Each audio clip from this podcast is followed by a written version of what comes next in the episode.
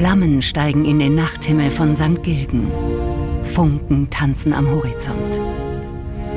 Ein Feuer spiegelt sich in starren, kalten Augen eines jungen Mannes wider.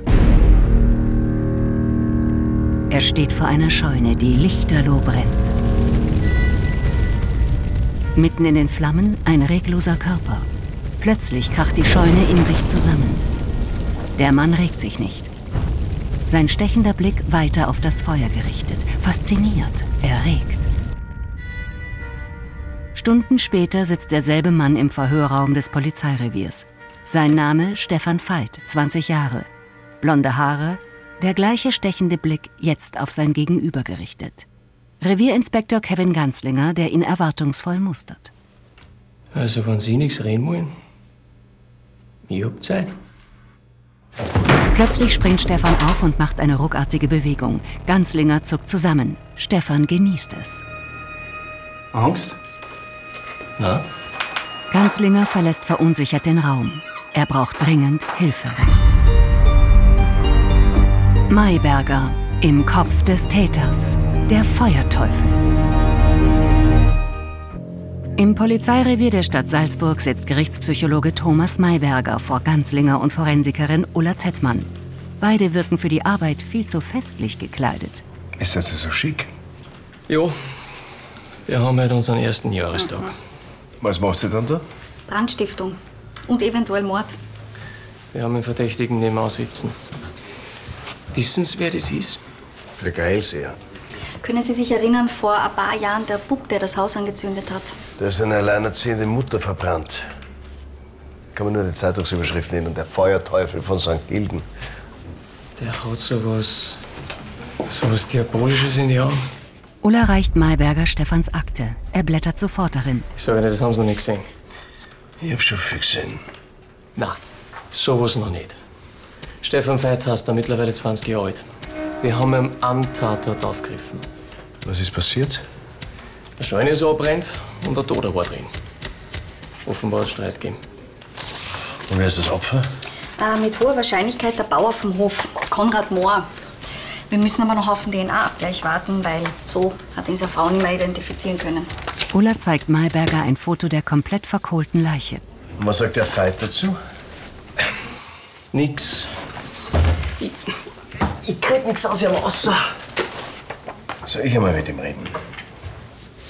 So aus, aus psychologischer Sicht? So aus psychologischer Sicht. Stefan sitzt auf dem Tisch des Verhörraums, die Beine in der Luft baumelnd. Er fixiert Mayberger, als dieser den Raum betritt. Hat der andere Kollege schon aufgeben? Mayberger sagt nichts, setzt sich ruhig vor Stefan auf den Stuhl. Er mustert ihn gelassen, erkennt alte Brandnarben an Stefans Händen. Sein Blick wandert nach oben. Mayberger sieht, dass eines von Stefans Augen leicht zugeschwollen ist. Ist was? Ist es frisch? Brauchen Sie was zum Kühlen? Vor zur Hölle. War das der Mohl? Ein zaghaftes Nicken bei Stefan. Hat er zuerst zugeschlagen? Ja, Wieso? weil er ein blödes Arschloch ist. Und warum ging's? Nichts Besonderes. Nichts Besonderes. Und dann fackeln Sie gleich alles ab. Stefan fixiert Mayberger mit kalten Augen. Gescheißen. Mayberger versteht. Das Gespräch ist vorbei. Im Großraumbüro des Reviers sitzt Ulla an ihrem Platz. Sie hält eine Schachtel mit einem Verlobungsring in der Hand. Ein kurzer Blick zu Ganzlinger, der gerade mit Mayberger spricht. Dann packt sie ihn enttäuscht weg. Wir hatten eigentlich die Feuerwehr gerufen. Der Stefan Veit selber. Glaubst du, Sie haben das entlost? Hm, Im Gegenteil. Brandstifter rufen oft selbst die Feuerwehr. Jung, männlich, sozial isoliert, bildungsschwach. Klassisches Pyromanenprofil. Das könnte zum Fight passen. Die Ulla obduziert, sobald die Leichen da ist, aber in dem Zustand ist das ein reines Glück, wenn wir da noch was finden. Es dämmert bereits, als Mayberger nach Hause kommt. Auf der Terrasse findet er seinen schlafenden Sohn Patrick auf einem Liegestuhl. Ein Mathematikbuch auf seinem Bauch. Mayberger lächelt. Dann weckt er sanft seinen Sohn. Patrick, geh ins Bett. Ist genug für heute. Mayberger hilft dem Schlaftrunkenen noch auf, der wie ferngesteuert in Richtung seines Zimmers wankt. Dann macht auch er sich bettfertig. Er lässt das Geschehene Revue passieren. Seine Begegnung mit Stefan, den Todesfall und fällt in einen kurzen, unruhigen Schlaf. Am nächsten Morgen betritt Mayberger voller Tatendrang das Polizeirevier. Er hat ein Frühstück für Ganzlinger und Ulla mitgebracht, die zusammen über eine Akte brüten. Gibt's was Neues? Der Tode war tatsächlich der Herr Konrad Mohr, der Besitzer vom Hof. Aber er war schon tot, wie es brennt hat. Kein Rauch im Lungengewebe. Aber der Moor ist mit einem stumpfen Gegenstand erschlagen worden. Womit weiß ich nicht, das muss ich noch weiter untersuchen. Die Spusi und die Feuerwehr bestätigen auch nochmal, es war definitiv Brandstiftung. Spuren von Benzin. Einen leeren Kanister haben wir gefunden. Habt ihr am Fight auch Benzin gefunden? Oh, Entschuldigung. Danke. Nachtschicht. Auch ein Kaffee? Also auf ihm war nix. Aber er könnte Handschuhe angehabt haben. Okay, so schaut's aus. Der Stefan und der Mohr streiten miteinander. Der Stefan kommt später wieder. Der schlägt die Mohr in der Scheune und zieht alles an. Klingt schlüssig. Brandstiftung dient oft dazu, ein anderes Verbrechen zu vertuschen. Das heißt aber, dass der Stefan Veit kein zwanghafter Pyroman ist. Und das heißt? Wir sollten den Grund des Streits herausfinden. Vielleicht ergibt sich daraus eine Motivation. Wart ihr schon bei der Frau Mohr? Da schauen wir gleich hin, wann Sie Zeit haben. Gut, passt, ich hol meine Jacken. Ganzlinger rauscht voller Tatendrang ab. Ulla beugt sich verschwörerisch zu Mayberger. Unser Plan steht. Der nickt, grinsend. Der steht. Herr Magister! Ein Wagen braust durch die malerische Landschaft des Salzburger Landes. Grüne Wälder, saftige Wiesen, schmale Feldwege. Die Zeit scheint hier noch anders zu ticken. Das Fahrzeug hält vor einem alten, abgelegenen Bauernhof. Er wirkt heruntergekommen und verfallen. Mayberger und Ganzlinger steigen aus und gehen auf das Hauptgebäude zu. Sehr wohlhabend scheinen die ja nicht zu sein. Ja, laut Finanzcheck haben die Moors einen Batzen Schulden. Ja, mit der Forstwirtschaft kannst du auch kein Geld mehr machen, wegen dem importierten Billigholz. Als sie um die Ecke biegen, stehen sie plötzlich vor einem neuen Geländewagen, der nicht ins restliche Bild passt. Der schaut aber nicht billig aus. Na, eigentlich nicht.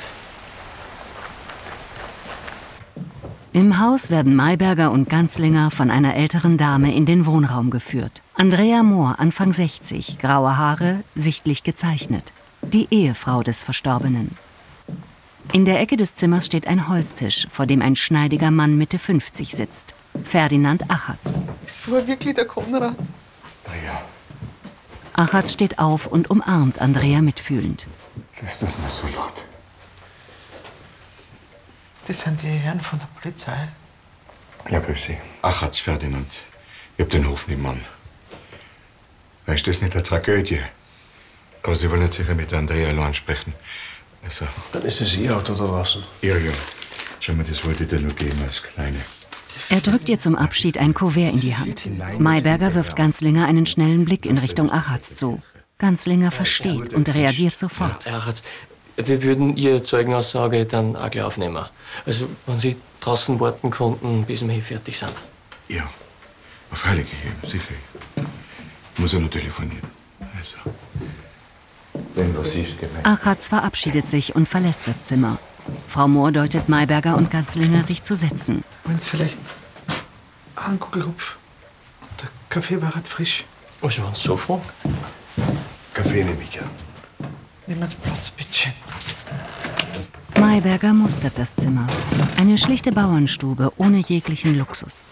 Auf einer Kommode stehen fünf sauber aufgereihte Heiligenstatuen mit einer Andachtskerze davor. Ihr Mann hat mit dem Stefan gestritten. Was haben Sie denn da beobachtet? Ich, ich hab Abendessen gekriegt und dann habe ich draußen der Schreierei gehört. Da hat der Konrad den Stefan weggeschickt und der ist dann vom Hof weggefahren. Der hat so kalte Augen, so einen Hass drin. Ich weiß genau, was Sie meinen. Worüber hat sich denn Ihr Mann so geärgert? Wegen dem Türl vom Stadel. Das gehört schon seit Ewigkeiten neu geschweißt, aber der hat's nie gemacht. Überhaupt hat er nichts gemacht. Warum war der Stefan dann überhaupt am Hof? Mein Mann war ein guter Christ. Der wollte ihm eine Chance geben. Sie wissen ja sicher, was der mit seiner Mutter gemacht hat, oder? Wie war denn Ihr Verhältnis zu ihm? Ich hab eigentlich nichts mit ihm zu tun gehabt. Der hat hinten beim Stadel gewohnt. Der Teufel kommt mir nicht ins Haus rein. Der, der Stefan ist von Hof gefahren. Was ist dann passiert? Der Konrad ist dann zum Abendessen gekommen und war ganz aufgewühlt und hat mir erzählt, dass er ihn entlassen hat. Dann ist er später wieder raus und, und wollte das Türl selber schweißen. Und ich bin schlafen gegangen und dann bin ich wieder aufgewacht, weil es so hell war vom Feuer. Das war. Das war wie die Hölle auf Erden. Ich hab gespürt, dass mein Konrad da drinnen ist, aber ich hab nichts mehr machen können. Und dieser Bastard steht da und schaut mich an. Ich kann Ihnen das gar nicht beschreiben. Was... Bitte. Vor dem Hof wartet Ferdinand Achatz telefonierend bei seinem Wagen. Als Ganzlinger und Mayberger auf ihn zukommen, hören sie nur noch das Ende des Aber Gesprächs. das sage ich dir gleich. Eine Million wird das Ganze schon kosten. Das ist ja ein großer Grund. Ähm, Als Achatz die beiden bemerkt, beendet er schnell das Telefonat. So, die Herren, also wie kann ich Ihnen jetzt da helfen? Wenn Sie uns äh, kurz erzählen könnten, was Sie gestern Nacht mitgekriegt haben. Naja, nicht so viel. Ich war gestern Abend noch bei einer Besprechung und ja, und da bin ich recht spät heimgekommen. Aber ich habe noch die Feuerwehr vorbeifahren gesehen. Was war das für eine Besprechung? Äh, das waren wohltätige Zwecke im Kirchenverein. Sie scheinen ja der Familie ein besonders guter Nachbar zu sein. Naja, so ein Dreher habe ich ein gutes, ein sehr gutes Verhältnis. Wir sind ja gemeinsam im Pfarrgemeinderat. Nicht? Hat sie schon mal erzählt von ähm, Spannungen zwischen Ihrem Mann und dem Stefan? Die Andrea? Ja. Nein, hat sie nicht. Aber hinter ihrem Rücken ist im Dorf natürlich schon seit längerem geredet worden. Und deshalb habe ich ja den Burm drauf angesprochen. Worauf haben Sie ihn angesprochen? Ja, darauf, dass er der Sohn vom Mo ist. Mayberger und Ganzlinger blicken sich überrascht an.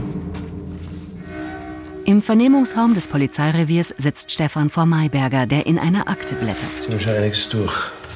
Pflegefamilie, betreutes Wohnen, kleiner Drogendelikte, Schlägereien. Und nicht zu vergessen, beim Bundesheer soll ich ein Lager angezündet haben. Mein Ruf folgt mir eben. Es ist ja noch verwunderlicher, dass Sie der Herr Mohr als unausgebildeten Straffälligen auf seinen schlecht laufenden Hof aufgenommen hat. Oder? Haben Sie es damals schon geahnt? Oder haben Sie es vom Achatz erfahren, dass der Mohr Ihr Vater ist? Darum ging es doch in dem Streit. Sie haben ihn damit konfrontiert. Stefans Augen funkeln.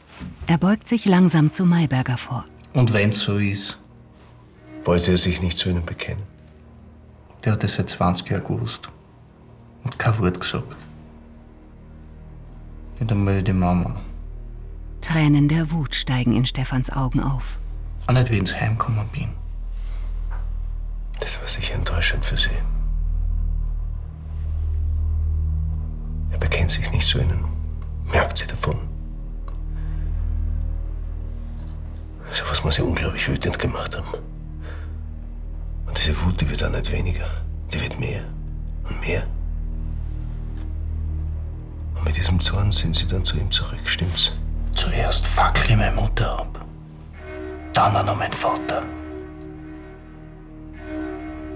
Ich bin der Feuerteufel. Und ich werde es für immer bleiben. Stefan, Ihre Wut macht Sie zum Opfer Ihrer selbst. Sie waren ein Kind und haben damals schon Schicksalsschläge durch. Ansatzlos schlägt Stefan plötzlich Mayberger mit der Faust ins Gesicht. Der taumelt mit blutiger Nase zurück. In Stefans Blick ein verächtliches Lächeln. Mayberger sitzt auf Ganzlingers Bürostuhl und tupft seine blutige Nase mit einem Taschentuch. Ganzlinger tigert nervös auf und ab. Scheißdreck, ich hätte mit denen gesehen. War das jetzt ein Geständnis vom Stefan oder nicht? Naja, zumindest präsentiert er sich in der Täterrolle. Mayberger wirft das blutige Taschentuch in einen Mülleimer. Dabei fällt sein Blick auf Ganzlingers Nachbartisch, auf dem ein Kollege mit einem Zippo-Feuerzeug spielt. Mayberger fixiert die Flamme und hat plötzlich eine Idee. Er betritt erneut den Vernehmungsraum. Stefan quittiert es mit einem Lächeln. Er hebt suffisant seine Hände, die nun mit Handschellen aneinander gefesselt sind. Muss man sie jetzt schon vor mir schützen? Genießen Sie es, wenn sich andere Leute vor Ihnen fürchten. Ich suche mir das nicht aus. Doch, das tun Sie. Sie sind in die Gegend zurückgezogen, in der man Sie als Feuerteufel kennt. Sie pflegen Ihr aggressives Auftreten. Ich glaube, die Angst anderer Leute vor Ihnen ist die einzige Anerkennung, die Sie haben. Das ist traurig. Bemitleide Sie. Blitzartig schreckt Stefan wieder nach vorne. Sie wissen gar nichts von mir. Lassen Sie mich in Ruhe, weil sonst. Sonst was? Schlagen Sie mir den Schädel an, verbrennen mich. Mayberger lächelt. Er holt das Zippo-Feuerzeug von Ganzlingers Kollegen hervor und stellt es vor sich auf den Tisch. Stefan wird unruhig. Was wird das? Ich will nur was ausprobieren. Er öffnet das Zippo und stellt es nahe zu Stefan, der plötzlich zurückweicht. Angst? Na, Mayberger schnipst mit dem Finger. Plötzlich schnellt wie von Zauberhand eine Flamme aus dem Feuerzeug hervor. Stefan verfällt in Panik. Erinnerungen an das Feuer in der Scheune werden in ihm wach. Er weicht zurück, hält seine Hände schützend vor sein Gesicht. Mayberger schließt das Zippo und nimmt es vom Tisch. Sie haben Angst vom Feuer. Der Tod Ihrer Mutter im Brand, das hat Sie traumatisiert. Stefans Atmung beruhigt sich etwas. ich wollte die Mama nur erschrecken. Ich habe nicht gewusst, dass das Haus so brennen wird. Wirklich nicht. Maybergers Blick fixiert Stefan, jetzt mitfühlend. Ich glaube Ihnen. Stefan blickt auf. Diese Worte hat er schon lange nicht mehr gehört. Mayberger deutet auf Stefans Narben an den Händen. Sie haben sogar versucht, sie zu retten.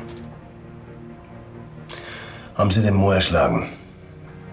Und später wurde er von jemand anderem angezündet. Nein, ich habe nur das Feuer brennen gesehen. Mayberger hat seine Antworten. Aber er sieht auch Stefans Schmerz und will ihm helfen. Hören Sie auf, sich selbst zu strafen. Das hätte Ihre Mutter nicht gewollt. Er steht auf und geht zur Tür. Und Ihr Vater auch nicht.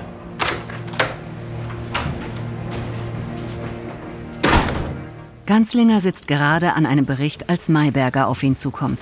Der Stefan Veit ist nicht euer Täter. Was, Moment, wir haben doch schon quasi ein Geständnis von ihm. Er hat Angst vom Feuer. Das ist ungünstig für einen Pyromanen. Wieso hat er das nicht gesagt? Weil dem Feuerteufel niemand glaubt. Und das hat sich der wahre Täter natürlich zu Nutzen gemacht. Haben Sie irgendwas anderes noch in der Scheune gefunden? Äh, na, leider nicht. Okay, die Frage ist doch, wer profitiert vom Tod von Konrad Mohr? Der Achatz hat dem Stefan doch gesagt, dass er der Sohn von Moa ist. Drauf angesprochen. Vielleicht mit der Absicht, dass der Streit eskaliert. Der Achers hat am Telefon noch irgendwas gesagt von Geld und Grund. gleich. Eine Million wird das Ganze schon kosten. Vielleicht will er den Hof vom Moor übernehmen. Und jetzt, wo der Moor tot ist, ist der Weg frei. Grüß Gott, den lasse ich heute nicht auftanzen. Als Ganzlinger zum Hörer greift, blickt Mayberger auf die Uhr. Plötzlich fällt ihm etwas ein. Ich muss den Patrick, den Achers musst du allein übernehmen. Im Vernehmungsraum nimmt Ferdinand Achertz Platz. Ganzlinger fackelt nicht lange und knallt eine Akte vor ihn auf den Tisch. Warum haben Sie uns verschwiegen, dass Sie schon seit Jahren versuchen, den Hof von Moor zu kaufen? Ja, ich habe jetzt nicht gedacht, dass das so wichtig ist. Das glauben Sie doch selber nicht. Wissen Sie, was ich glaube? Was? Sie haben den Stefan ganz bewusst erzählt, dass er der Sohn von Moor ist. Nein. Na, da, dass er wütend wird und dass der Verdacht auf ihrem Land. Nein! Soll ich prüfen, ob Sie am Mordabend tatsächlich beim Kirchenfeiern anwesend waren? Nein. Auf der Terrasse von Maybergers Wohnung probt Patrick mit seinem Vater einen Zaubertrick für die Matura-Feier. Applaus, Applaus, Applaus. Dann bitte ich die Person, hier Platz zu nehmen. Das ist nicht der richtige Sessel. Hey, darum geht's hier nicht. Wir machen nur den Ablauf. Aber- Wir proben nur. Bitte setz dich doch einfach nur auf diesen Sessel. Ist doch voll egal, oder? Entschuldige. Mayberger setzt sich kapitulierend auf einen schwarzen Ledersessel. Patrick hantiert mit einem roten Vorhangtuch, bemüht, alles richtig zu machen. Dann erzähle ich das so manche Ort nicht. Das ist, wofür man den hält. Bla, bla, bla. Täuschung der Wahrnehmung, Verwicklung der Logik und dann Er schwingt das Tuch effektvoll über seinen Vater. Ist der Sessel leer und du bist woanders, als alle anderen glauben. Maybergers Miene erstarrt. Seine Gedanken rasen. Du bist ein Genie. Er springt auf und lässt Patrick zurück, der ihm verwundert nachblickt. Auf dem Polizeirevier sitzen Ulla und Ganzlinger vor einem PC-Monitor, als Mayberger dazukommt. Was ist, wenn der Fundort der Leiche nicht der Tatort ist? Das wird einiges erklären. Schaut's mal her. Ah, übrigens, der Achatz war's auf jeden Fall nicht. Der hat ein Alibi. Vom Laufhaus. Der Herzelschlecker. So, aufpassen jetzt. Seht ihr das? Ulla deutet auf den Bildschirm, der ein 3D-Modell vom Schädel des Opfers zeigt. Das weißt du da? Das sind Porzellansplitter, die sich in den Schädel vom Moor gebrannt haben. Aber in der Scheune haben wir nichts gefunden, was dazu passt. Was heißt das jetzt? Mayberger begreift sofort.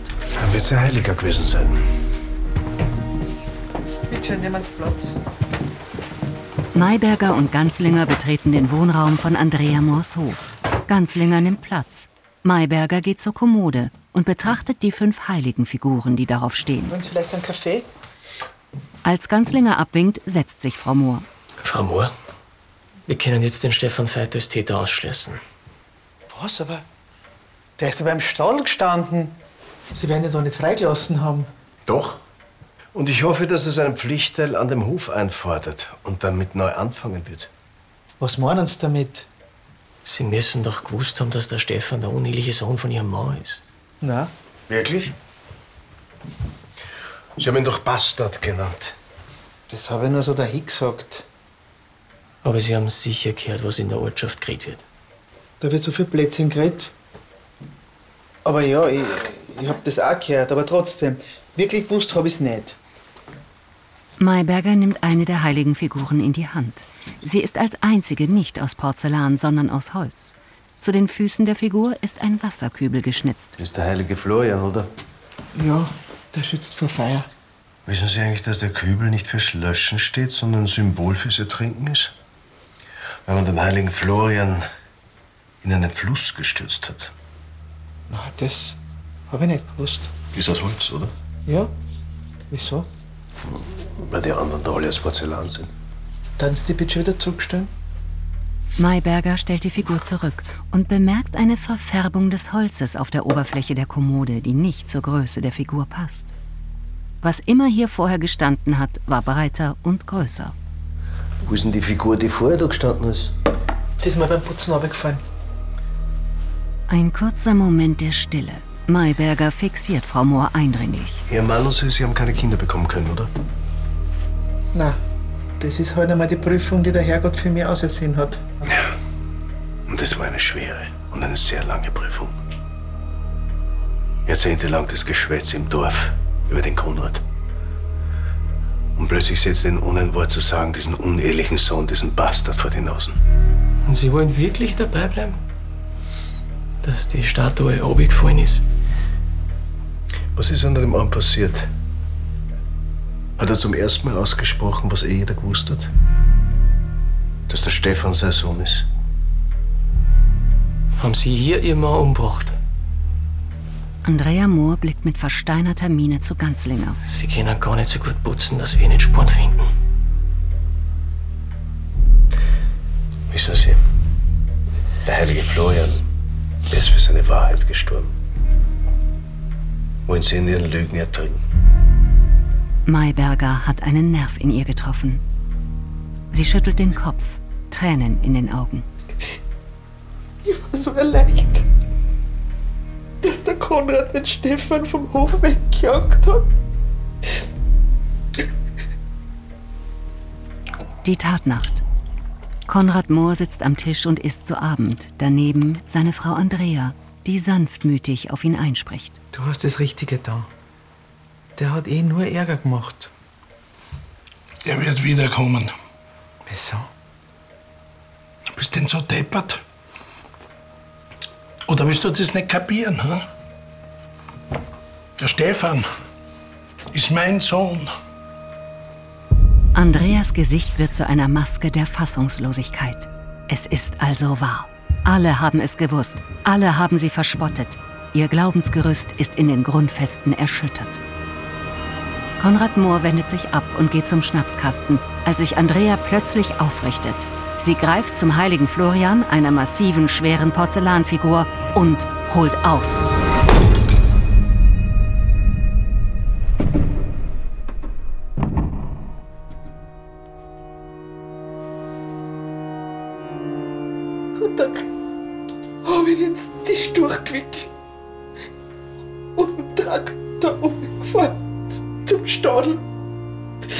Und da mit Benzin. Ich habe allweil alles für Konrad gemacht. Ich habe ihn nie beschwert. Ich habe ihn nie hinterfragt. In guten wie in schlechten Zeiten. Ich wollte es ernst nehmen. Wenn es er nicht gemacht hat. Ich hab den Stefan so gehasst dafür, dass er sein Sohn ist. Dabei kann er gar nichts dafür.